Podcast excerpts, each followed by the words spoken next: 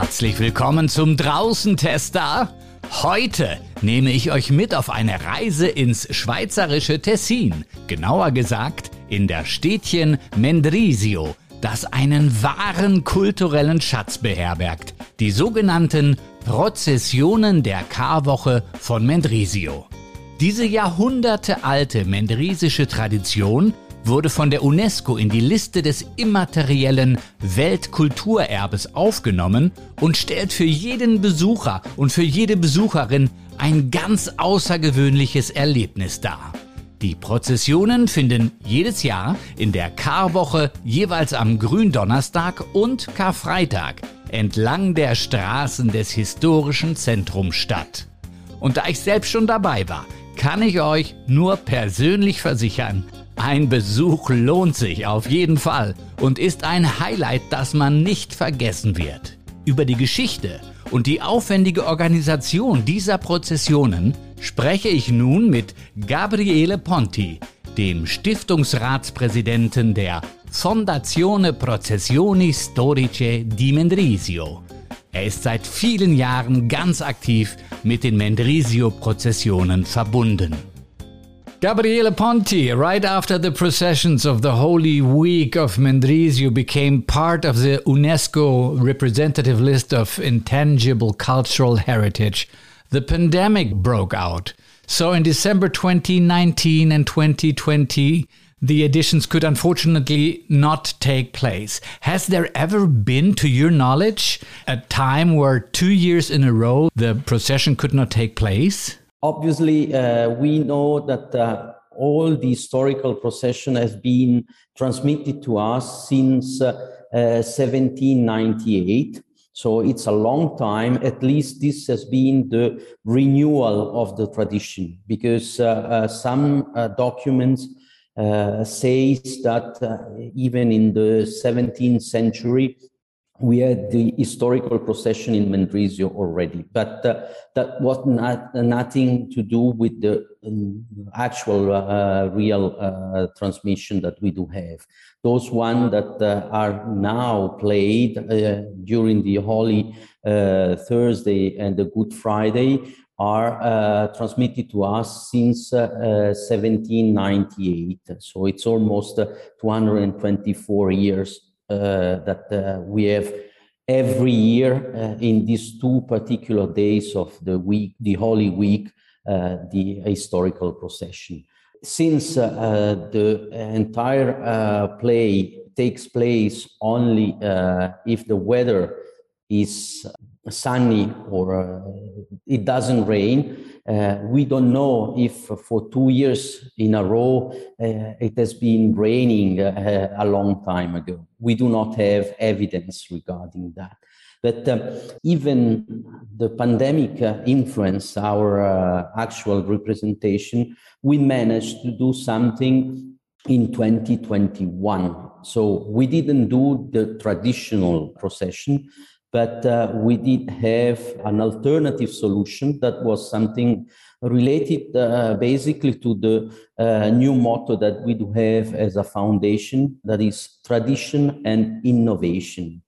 Uh, this is coming uh, basically from uh, the UNESCO label that we received because it allowed us to understand what is um, tradition that is transmitted. It's we are talking about uh, live tradition that is evolving. It's not uh, the cultural label that we got, is that because uh, the, there is an evolution behind the historical procession. And uh, some evidence basically showed us that there's been a different evolution, even though the story behind the uh, Holy Passion is always the same. Uh, on the other side, we have seen an evolution in the tradition because in 1936, for example, uh, the three Marys uh, were represented by three men. So they were uh, wearing such a, a, kind of burqa, and uh, below that, there was not three women, but instead three men. And nowadays it's something that uh, is make us laughing uh, because uh, we know that uh, the cultural evolution fundamentally brought the women uh, to the same level at the men. At that time, that was not that, not that um, evident to have the parity of the sex. But it's the procession basically evolved as well uh, in changing the role of the three Marys. Now, the UNESCO put the procession on, on this very famous cultural heritage list about two and a half years ago. What exactly does that mean for Mendrisio and for the procession?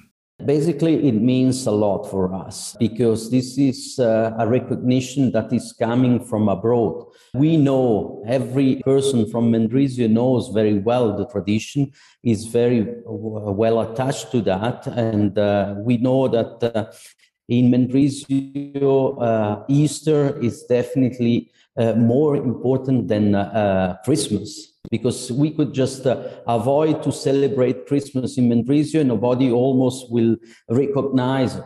But if we do not celebrate Easter, at that time there will be a big revolution in Mendrisio. But that was something that we were aware of this situation. But uh, the label of uh, the recognition of the UNESCO uh, cultural heritage brought us a worldwide. So basically gave us a label that is recognized not only in Mendrisio, not only in the Canton Ticino, not only in the Confederation, but uh, really worldwide. So this is uh, something really important for us. And so, following this decision, has there already been any feedback, additional feedback to Mendrisio from other countries, from from new audiences, maybe? Yeah, actually, uh, this is difficult to say in the sense that uh, we did for sure have uh, a good uh, advertisement uh, from this label, but um, we didn't touch it really yet uh, because of the situation we had to face during these day, these years, where let's say our cultural or habits has been changing. So uh, we didn't really manage to really weigh these big advertisement uh, results in the, that we uh, are getting from the UNESCO label. Let's talk a little bit about the procession. You mentioned there are two days, that means two processions actually. Holy Thursday and, and Holy Friday during the Easter week. Could you tell us a little bit about the history? Do you know, do you have any evidence why and how this all started? Actually, you mentioned it right. That there are two days with two different processions. On the Holy Thursday, basically, you have the Christ going around in the old town of Mendrisio, representing the day where Christ is crucified. So is still alive. The day after, the Good Friday, basically, there is the enterro, entierro. Uh, this is uh, basically the funeral of uh, uh, Christ. So we do not have the real Christ, but we do have a simulacrum that is uh, abroad with the uh, Holy Virgin as well. Uh, it's more uh, religious than the Holy Thursday. And those two processions are basically coming from two different categories of mo- monarch priests that we, we had in Mendrisio. Uh, there was two uh, congregation, one uh, that was the Servi di Maria, and the other one that was I Padri Serviti. They were living here in Mendrisio, and both of them wanted to celebrate this passion. First, we had the uh, Holy Thursday, that was uh, basically the first procession that we were representing here in Mendrisio. Afterwards, with the Padre Serviti, uh, we had a new tradition that is the one linked to the transparency that we are we have here in Mendrisio. That is uh, almost a unique uh, story uh, regarding the historical procession, something with the transparent that brought us also into the UNESCO label. Uh, transparent are the some lanterns that are uh, the paintings that are lightened by candles at the origins. Nowadays, they are done with uh, normal lights, but from behind. So you see the paintings during the day and you see a normal painting. But during the evening, uh, when the light goes down, you uh, light the candles or nowadays uh, uh, normal lights, and uh, those are illuminated by behind. So the light is coming through the painting and gives an atmosphere that's incredible. I invite you to have uh, an idea of those transparent at the site that we do have, www processionimendrisio, one word, .ch. There you could feel some uh, examples uh, of our transparent that the uh, oldest one that has been transmitted to us dated 1790. Uh, those are the dates, the oldest one that we do have.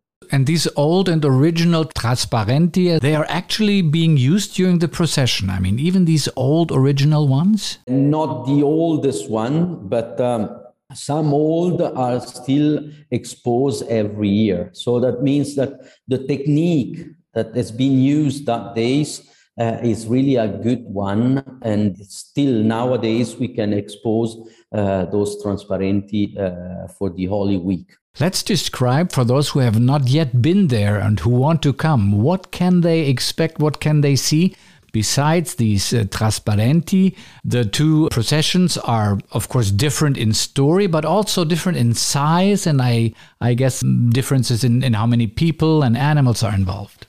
Indeed, uh, let's say that the two processions are different, but uh, not because I'm the president, but I say that both of them just leave you something to take at home in a different way. So uh, it's not to say that there is one is better than the other. There are two different stories with two different feelings at the end of uh, uh, the day. The first one, the one that uh, comes to the uh, Holy Thursday, basically represent, as said, the way of Christ to the Calvario. And um, this involved almost 270 people with 42 horses. So we do have horses that uh, are going around the ways here at the Vecchio Borgo in Mendrisio, the old town of Mendrisio. And uh, basically, this is more a thea- theater in, in a sense that is more animated with uh, the uh, Jewish that are trying against the Christ. They want to uh, to crucify him, and uh, they say "a morte," uh, to dead, and "crucifige eum," and and so on. So basically, it's more like a theater with the, the representation, and it's hectic in a sense, with the horses as well that are going around, with some trumpeter that are signaling the, the, the presence of uh, the, the corteo that is coming and so on. On the uh, Good Friday, basically, is uh, representing, as mentioned before, uh, the entierro, the funeral of Christ. So it's more uh, spiritual. So it's more uh, sad, if we want to say, because uh, you do not fire at a funeral. So the idea is really is more spiritual. But uh, still, when you do see the two processions, you do have really some uh, feelings that are filling your uh, your body, fully feeling your body. But this Holy Friday procession is is larger, right? There are more people involved. Absolutely. Those are, uh, we do have something like 700 people carrying 369 instruments of the Passion. Basically, those are uh, most transparent, uh, small transparent, and the, the symbol of the Passion. Let's say uh, we do have uh, a small pocket with uh, the 30, 30 quids that Judah was selling the price. So uh, the cock that is uh, singing three times and so on. Uh, we do have at the same time three different music that are playing live some funeral songs. They are following the simulacrum of uh, the dead Christ and uh, playing some funeral songs. Now, I've had the privilege to uh, be a guest in Mendrisio and watch one of the processions uh, about three years ago. The procession is going right through Mendrisio. The whole town seems to breathe the story of the Passion of Christ and this procession. How do you manage to get up to 700 people involved, to be there, to do what they're told? To, this seems to be a, a tremendous task. I would say the people involved are more than uh, 700 because you have to count almost uh, 150 volunteers that are helping us in order to organize these two events. Basically, as said, it's an old tradition in Mendrisio. Nowadays, it's not only in Mendrisio because we had an evolution as well. So uh, people from uh, villages around Mendrisio are coming to help us as well. Uh, there are some people coming from Locarno. It's not far away if we want to see, uh, want see on a map, but um, still is something different in the canton, but people coming from Locarno wants to help us and to participate. So this is important. Nowadays is the fulcrum is still Mendrisio, the Mendrisiotto. But uh, since the tradition uh, has been more known thanks to the label, uh, the UNESCO label, uh, nowadays more, more people are interested and involved into this tradition. So they write us asking us to let them participate and we welcome everybody.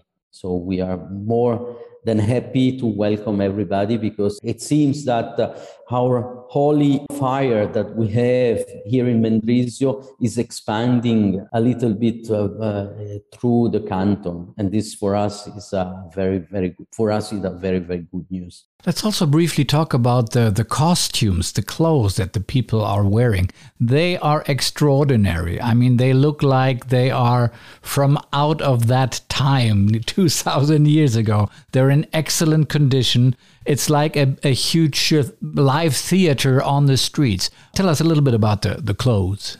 Yeah, the clothes basically are coming originally from the Scala di Milano and uh, it's a long time what, that we do have these clothes.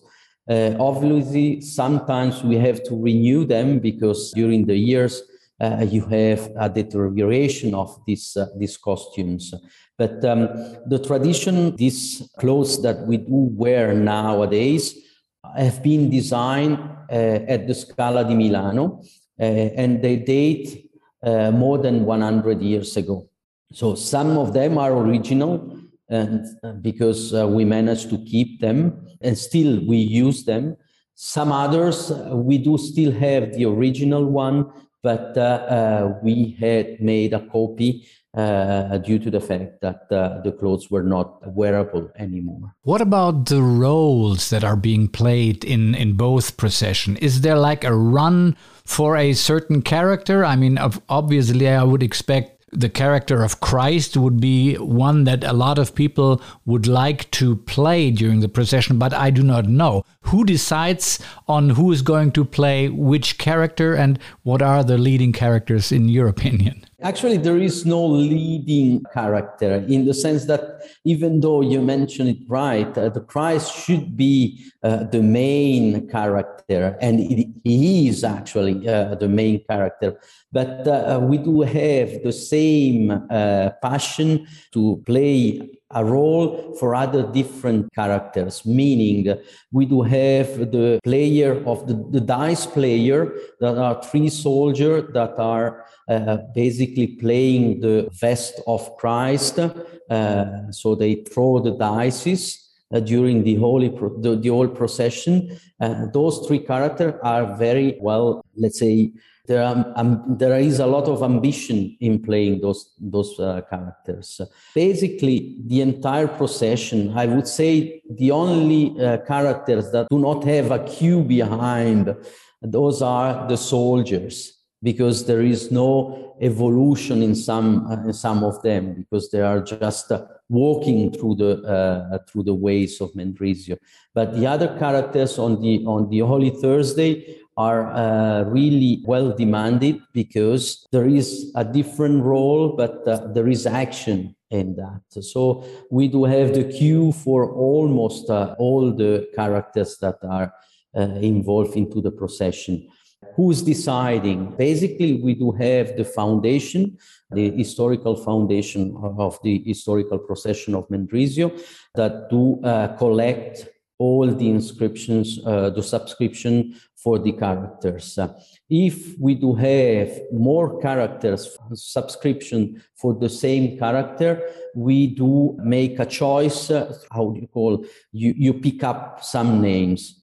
If someone has already done the, the, the character before, uh, obviously we do prefer to go for someone else that have not played this role the previous years, obviously, in order to involve really uh, the more possible people into into our tradition. What would you say as the president of this foundation? How deeply rooted is this procession in the soul of the Mendrisio people? Is it something that they still look at as as part of their own identity, city identity? Absolutely. Uh, this is uh, well radicated to the Mendrisio citizen, but not only uh, into them, but uh, in the in the nearby. Basically, we do have the feeling that this passion is growing uh, more and more, and um, this is something that you feel uh, very well once you do not play the passion for one year it could happen uh, because of the weather. and the weather conditions do not allow to play the Passion. It has been the case, for example, in 1998, the two procession uh, did not take place because of the rain. It was pouring down, big raining, and uh, we did, we were not able to play both procession.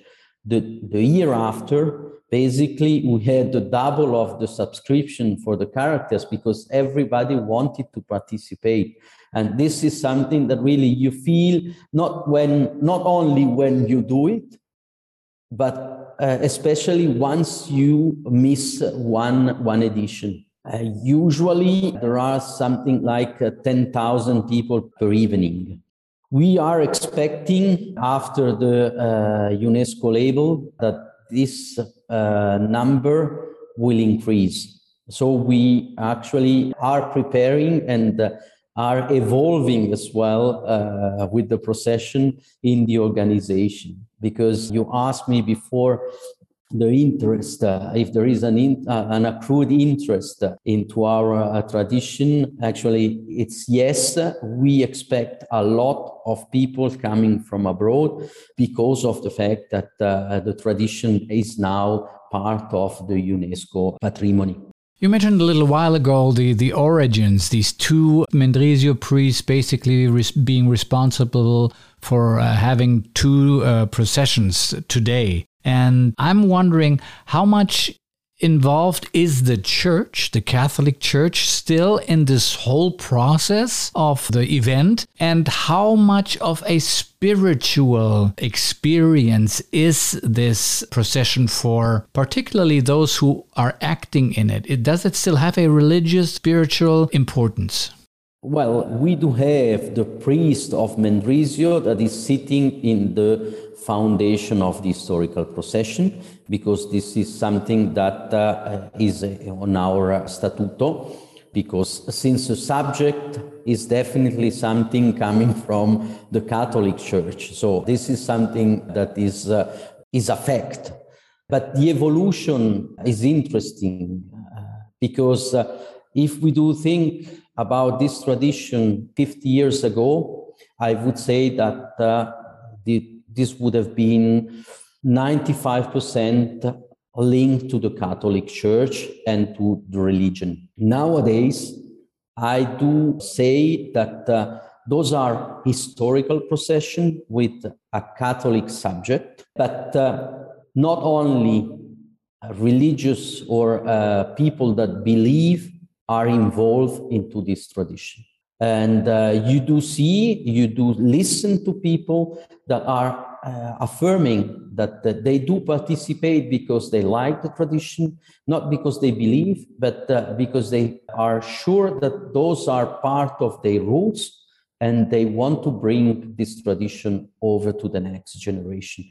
So uh, it's not more a religious idea behind, even though uh, we, we have to say, uh, I would say that 80% of the participants, 90% of the participants do believe, do practice, uh, but uh, this is not the main reason uh, that is linked to the church. It's because it's a tradition, it's something that has been brought to us, and uh, since it has been brought to us in this way, uh, they want to bring forward this tradition because they want to leave the same roots to the next generation. But this is also very uh, fascinating and, and rare in our times, I would say, where everything is so fast. Here, people obviously are also looking back and they value the history of their ancestors, actually, and their religion, their cultural heritage. This does not happen very often. So, this uh, seems to be very special to Mendrisio and Mendrisian people.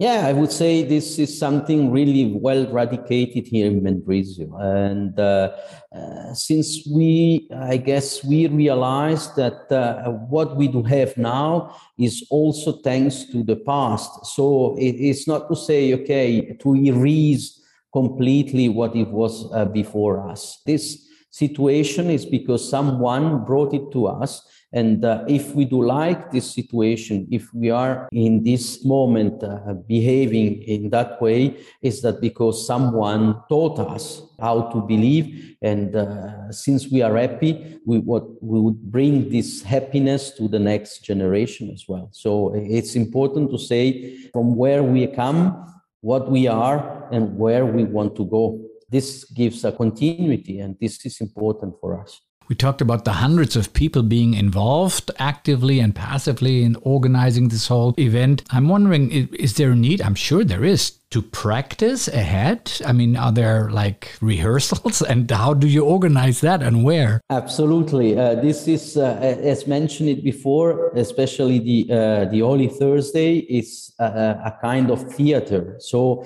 uh, every character has his proper role, his proper behavior, his proper uh, characterization. So uh, we do after the inscription, uh, we do some practice. Uh, first of all, we do have, since basically uh, all the time we were choosing the right people in order to represent the right character, because uh, I do imagine if we do take into consideration that uh, uh, Joseph of Arimathea was one old man. We cannot bring a 25 years old uh, to interpret uh, this role. So we have also a list of all the characters with the characteristic that they have to have in order to uh, really fully play in a, let's say, real way the theater. So uh, we want to represent the story, uh, the history, in 100% real, not to mix uh, all the characters. So we do have the list of characters with the characteristics. After we do choose the right people because they are uh, subscribing for the role, we decide, uh, the, the regisseur decides that uh, those are fitting the role. We do organize different evenings where we do ask to the character to come to try all the clothes that they have to wear in order to make sure that uh, they are fitting well. Uh, someone has uh, eaten too much, maybe it's a problem for the clothes, so we have to adapt. and uh, also, we ask them to rehearse a little bit at the behavior that they should have during the entire procession. This procession must cost a lot of money, I would say. You need a, a, huge budget every year. I don't know if you can give us an idea of how much this actually costs, and particularly where do you get, where do you generate this money? Well, the foundation is uh, completely made uh, of uh, volunteers as well as the entire organization. There are no professionals. Basically, no nobody of us is getting one franc, one Swiss franc out of it. uh, so everybody's volunteer is doing that because uh, basically does do believe that uh, this is something worth to bring over and we, we want to really show the historical procession uh, every year. On the other side, we cooperate uh, with the municipality that is investing a lot of uh, time and money in order to basically expose all the transparency, uh, organize the logistic that is behind. Uh, everything is coordinated uh, via the foundation, but uh, the municipality brings uh, the men work and uh, the people that are at least creating the, the theater that is around Mendrisio. Every year, almost 300,000 Swiss francs are invested into, into the procession. Those are, let's say, real money invested. If we do have to count the time that every volunteer is investing, I would say that we would arrive at least at uh, half a million Swiss francs every year. Now, if someone from outside of Mendrisio, um, perhaps even out of Switzerland, listens to this podcast and says, Well, I want to see this. I've heard about this and now I hear even more about it. I want to go there. Could you tell these people what can they expect when they come to Mendrisio? If they're interested in the procession, obviously they can watch it. It's going to take a couple of hours in the evening. Are there other museums, other options? How can they spend their time? This is a very good question. Actually, it's something that uh, we uh, are working on this kind of attractiveness because we know that the fulcrum and the, the top of uh, the tradition is the historical procession that takes place in the evening, starting from half nine uh, till almost half 11. So it means that uh, it takes almost two hours, two hour and a half every every procession. But on the other side, uh, we invested uh, quite a lot of money in creating a, a little museum that is explaining about uh, the characteristic of the transparent, the story of the transparent. And uh, this is uh, in Casa Croci. This museum has been realized in 2014. And uh, that was an expressed request from the foundation because uh, uh, since the foundation is part of the Europassion, we actually learn about all the members of Europassion that uh, it's true that uh, we do have the Holy Week, but uh, if someone wants to see the tradition during the year, uh, they should be able to come to Mendrisio and see the Transparenti, or at least a part of them in June as well, or in August. So we created the Museum of the Transparency. For the Holy Week, uh, the museum is getting larger in the sense that uh, uh, all the transparent are along the ways of the old town of Mendrisio. And we did create since uh, this year a special tour with guides that are bringing you around Mendrisio, showing you the story of Mendrisio and showing you the story of the historical procession and the transparent. So basically if uh, you come to Mendrisio, you could just do uh, a, a Mendrisio tour during the day and then get the historical procession uh, in the evening as uh, the cherry on the cake. Now, has the, the president of the Fondazione Processioni Storiche di Mendrisio, which is you, ever played in this procession? And if not, does he plan to, and in which role? Actually, uh, I, have been uh, playing many roles. My career at the historical procession started uh, when I joined Mendrisio from Salorino. Salorino is a, small village uh, very close to Mendrisio, and nowadays is part of the city of Mendrisio. Uh, but when I was young, it was having its proper primary school. So we were, uh, let's say, uh, always in Salorino uh, till the age of uh, seven. I was living in Salorino and uh, coming down to Mendrisio without any problem, but uh, I had not that mix with Mendrisio.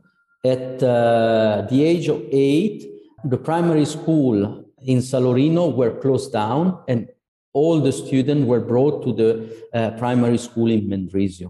There I met a person who was, and he is actually uh, still the president of the Good Friday procession. So he's responsible for uh, the Good Friday procession. And um, he was collecting all the subscription for the, uh, the procession in the classroom. So that was the first time I got to know the historical procession. And my first role was lacquet. That is uh, uh, the small kids that are bringing the light and uh, holding the horses. So that was my first role at uh, the historical procession. Then there was uh, basically getting to, to know all different roles. I wanted to play most of them. So I started for every age to play the role of this age. I played, for example, uh, many times uh, uh Simone di Cirene, di Cirene uh, the Cireneo, the, the person who is helping the Christ to bring over um, the cross so this is also a very good role, and you need a small person behind. So uh, I was not able to play the role of Christ because I'm too small. Uh, I'm 165, so I was not tall enough in order to interpret the uh, role of Christ. But they asked me uh, to to uh, to cover the role of uh, the Simone di Cirene, and that was something interesting. That was my let's say, top character. And in between, I did uh, the young Jewish, the Jewish, uh, and uh, many, many roles. Nowadays, I'm not playing anymore. My role is more, uh, let's say, behind the scene. My procession lasts 360 days a year. I take five days holidays. So this actually uh, is a very time-consuming task you have in this foundation. Absolutely. This is something like I, I always say that it's uh, almost a second job without remuneration, but you get that much satisfaction out of it that this money is not sufficient. When you received this, this brand, this honor from the UNESCO, how did this all actually start? And how long did it take you until, until you uh, got this great news? And yeah, I'm sure this was not that easy to get on this list. Absolutely. This is something very nice because uh, I got to participate from the very beginning. That was in 2012. Once we received an email from uh, the BAK, that is uh, uh, the cultural ministry of uh, the Confederation of Switzerland that was writing to uh, all the tradition in Switzerland. Those are something like 271 tradition, or the number is evolving. So I, am not mentioning a right number, but uh, at that time I remember that there was something like 270 tradition in Switzerland, recognized in Switzerland. And we got to get this mail from uh, the back uh, saying that they were actually uh, going through the list in order to choose uh, eight tradition to get to Paris in order to be recognized from the cultural patrimony of the UNESCO. And they were asking us if we were uh, interested into uh, doing this kind of parcours. We did say yes, and uh, then the entire story took place. Uh, so we started to fill in some forms in order to explain to the commission that was actually choosing among those tradition uh, the eight in order to bring it uh, over till to Paris. Then in 2014, we had the visit from uh, the person in charge of uh, the cultural administration to decide what were the eight uh, tradition. He came down with the idea of uh, getting us into the corner, meaning the idea was not to have uh, religious subjects as uh, a tradition to bring to Paris uh, from the Swiss side. Actually, when he came down, he then realized that uh, this tradition was a typical tradition that would have been recognized without any problem uh, from the UNESCO due to the fact that uh, there, there are all the characteristics of uh, being entitled of the label of uh, the human patrimony, cultural patrimony, meaning uh, an historical background. So it's a long tradition, it's something radicated into the population, into the people, but also an evolution. It's not that we bring over the tradition without changing it, without inserting uh, a new thing just the opposite. Uh, even though the story is uh, the one we know, what we did do is to evolve, meaning that the transparent are not only the old transparent from uh, 18th uh, century, but uh, there are some new transparent that are built every every two three years. So the, the technique from the transparente is transmitted to the people. And this is also part of the tradition. And uh, artists do learn how to paint on the transparente. It's not only old transparents, but are new transparent that are brought to the tradition and uh, through the next generation. Some of them actually do not result as a good a good result. They do not have a good result, meaning that the technique, in theory, is well known, but in practice is not uh, well, well painted. So it could happen, and we do have examples in the Museum of the Trasparente that some artists say, ah, I'm not interested in knowing uh, from you what is the technique. I try on my own. And they did use different colors that are not transparent. If you do, for example, use white in a painting, uh, someone would expect that is a bright color. Uh, this is not. This is uh, actually the opposite. White is covering the light.